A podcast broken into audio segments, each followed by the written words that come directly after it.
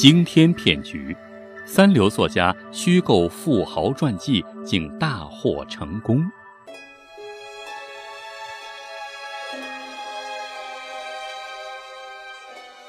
大家好，我是老王。今天啊，咱们讲的是一个不可思议的骗局故事。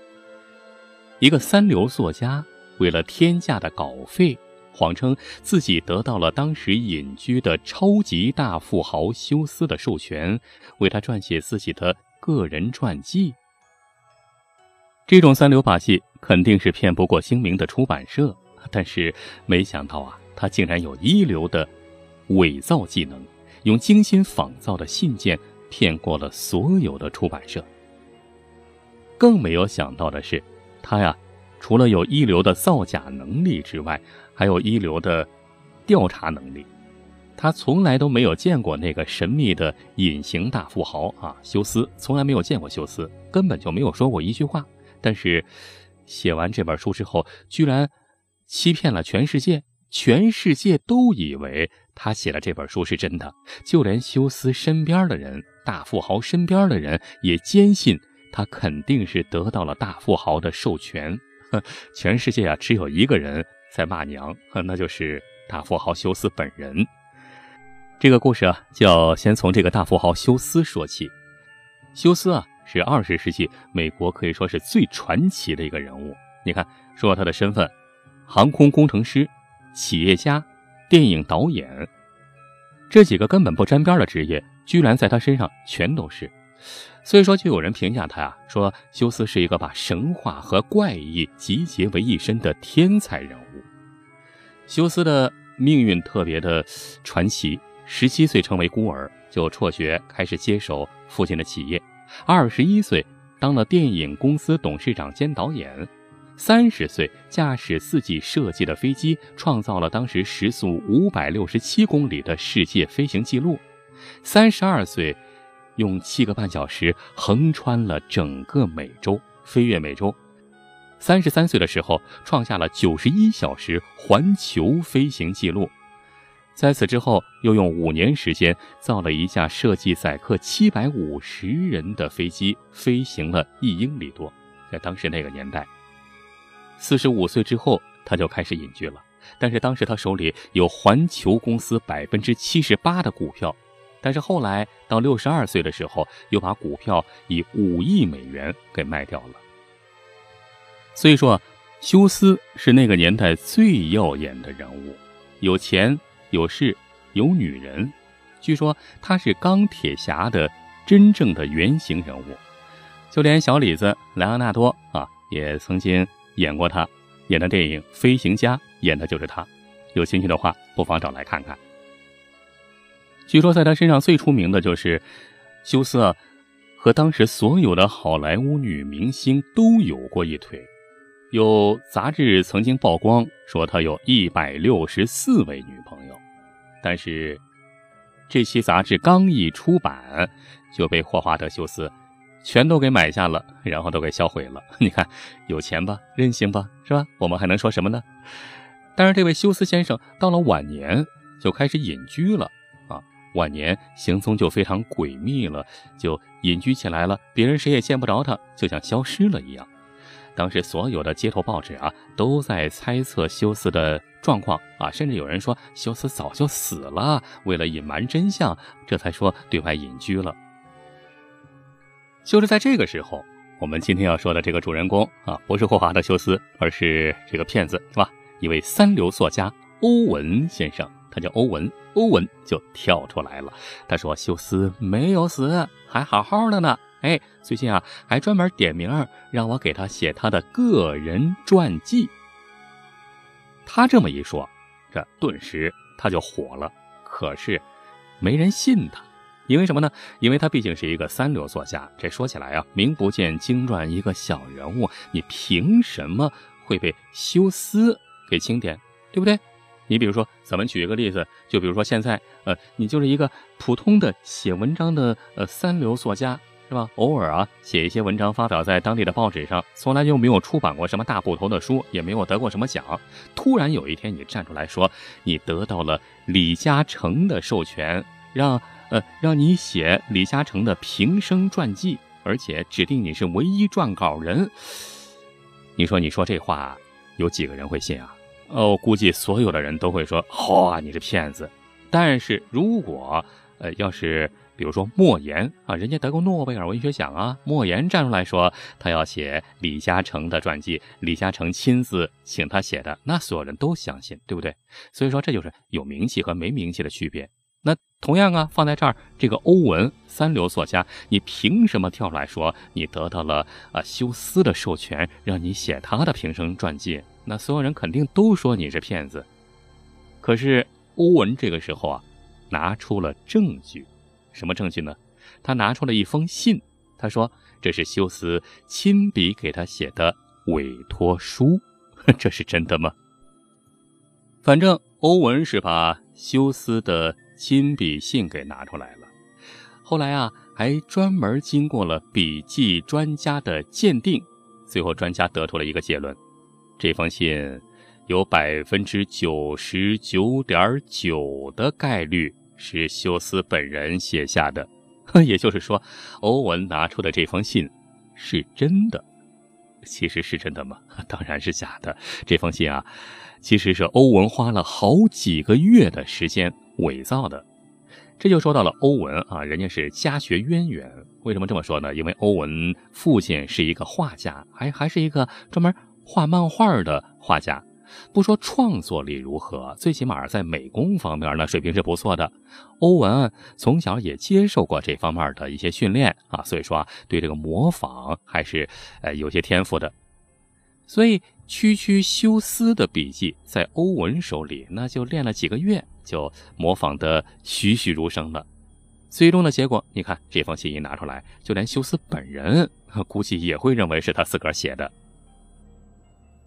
总而言之，这个信的鉴定结果一出来，欧文就顿时变得底气十足，是吧？你看，笔记鉴定专家都说这封信是真的，证明我确实是休斯先生钦点的啊，钦点的个人传记的唯一作者。于是啊，他就直接找到了一家最大的出版社。这出版社也很奇怪呀，原以为欧文在胡说八道，是吧？就是一小骗子。这没想到，呵，这封信居然真的是休斯写的。后来想想，呃，也有道理，因为休斯本人啊，这个人就特别的性格古怪。如果，呃，以他的性格来说，呃，做出这种事儿，也是，呃，理所应当啊。他。就有可能会干出这种事儿来，所以啊，出版社一看到这个消息之后啊，就赶紧和这个欧文签订了合同，而且啊，二话不说，先拍下十万美元，干嘛呀？当定金啊！这个，呃，你写好了一定要给我们社啊，是吧？千万不能再和别的出版社联系了。这个十万美金你先说着。除此之外啊，还有一笔大头，就是七十五万美金。这七十五万美金是要付给休斯先生本人的。人家也是是吧？作者之一嘛，排名靠前的作者，人家的传记嘛，对吧？所以说这七十五万美金是一定要付给休斯先生本人的。但是我们联系不上，你看这这钱怎么给休斯先生的老人家呀？你想啊，这欧文本来就是个骗子，那这七十五万美金哪能放过呢？于是他就火急火燎地赶到了瑞士银行，用一张偷来的身份证，再加上了休斯的签名，当然就是他的签名了。然后用这个名字开了个账户，呵，这笔钱就顺利的打过去了。按理来说啊，你看十万美金再加上这七十五万，已经有八十五万美金了，钱不少了。在那个年代，钱到手了就该跑路了。但是。欧文，人家欧文哈没这么做，也许啊，他可能觉得光有钱哪行啊，我还要啊追求更高的、更高的目的，就是什么呢？要出名，哈，就不忍心放弃能够让他这个一举成名的机会，同时啊，也想再顺便证明一下自己的写作能力。总而言之，他就开始真的写书了，真的开始写这部传记了。他决定写完这本传记，于是就开始面对挑战。当然了，他咱们也说了，他就是一骗子嘛，哪见过休斯先生本人呢？是吧？他哪知道休斯先生有过什么经历啊？呃，所以说怎么写这本个人传记呢？但是他有法子呀，他就开始拼命的跑各大图书馆，什么纽约公共图书馆、华盛顿国会图书馆，还有美国电影艺术与科学学会，搞来了好几大箱关于休斯的资料，而且啊，还频频的采访、接触、熟悉休斯的人。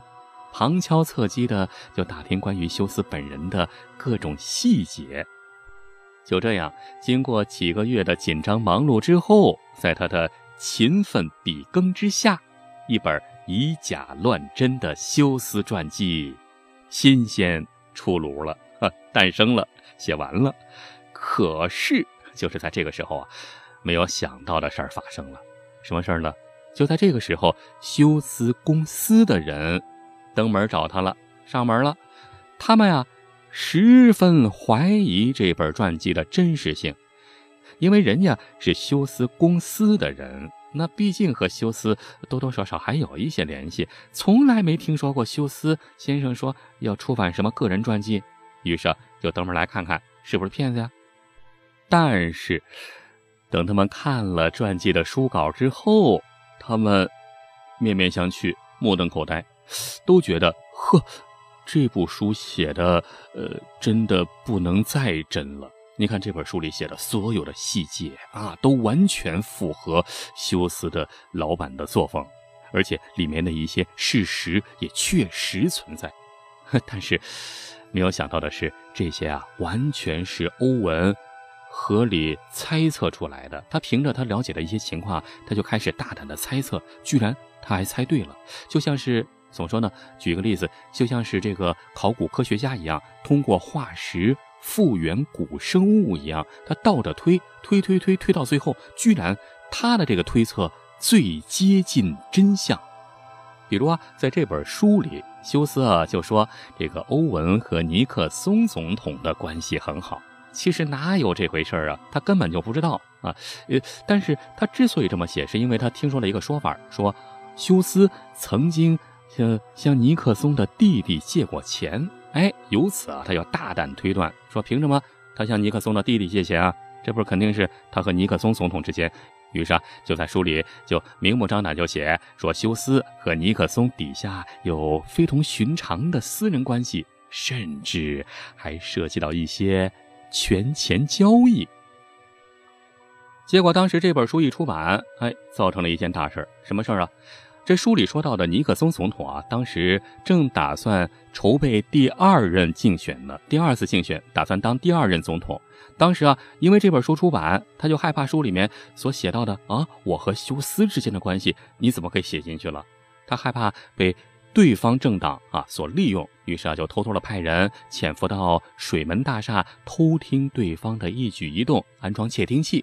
结果事情败露了，导致了最终的。水门事件，尼克松也因此成为第一个辞职的美国总统啊，名垂青史。估计尼克松怎么也不会想到，造成他今天这一步，完全是一个三流作家猜出来的。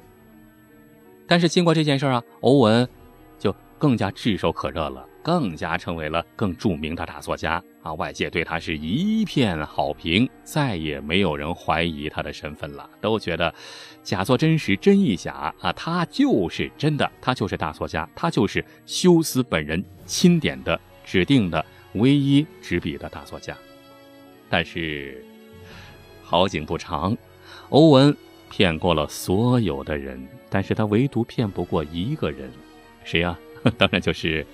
大富豪休斯本人，令所有人都没有想到的事情发生了。休斯也知道了这件事儿。本来你知道就知道吧，你好好的隐居，反正是好多年已经是不问世事了，是吧？大家都已经把你给遗忘了。没想到休斯这个时候，要不是说人家性格怪癖呢，没想到的是，休斯本人这个时候啊，就召开了一个电话发布会，在电话发布会里。指名道姓地说：“我从来没有指定过任何人撰写什么传记，所有的传记都是假的。”正主出来说话了，这欧文虽然是极力否定啊，极力否认啊，不是真的，不可能，他他他就是指定我了。但是他甚至说，电话那头不是休斯本人，是别有用心的人，嫉妒我的才华，嫉妒我的成就，才故意呃导演了这一出骗局。可是无论如何，再怎么否定，呃，假的就是假的，也不是真的，最终也逃脱不了法律的制裁。欧文最终被抓了起来，并以诈骗罪被判刑两年。这个惊天的大骗局才被揭穿。但是事后啊，很多文坛的作家都表示，如果单纯以作品来看，欧文的这部传记质量非常的高，质量绝对一流，是一部好作品呐。哎，没想到是假的，真是太可惜了。好了，今天的故事就说到这儿了。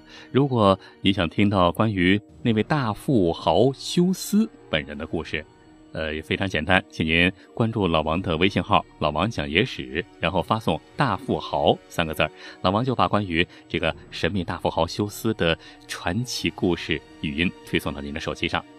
除此之外啊，老王的微信里还有好多好听好玩的语音故事，还有更多难得一见的老照片，欢迎您没事去笑笑。好了，今天咱们就说到这儿了，感谢您的收听，下期咱们再接着聊，下期再会。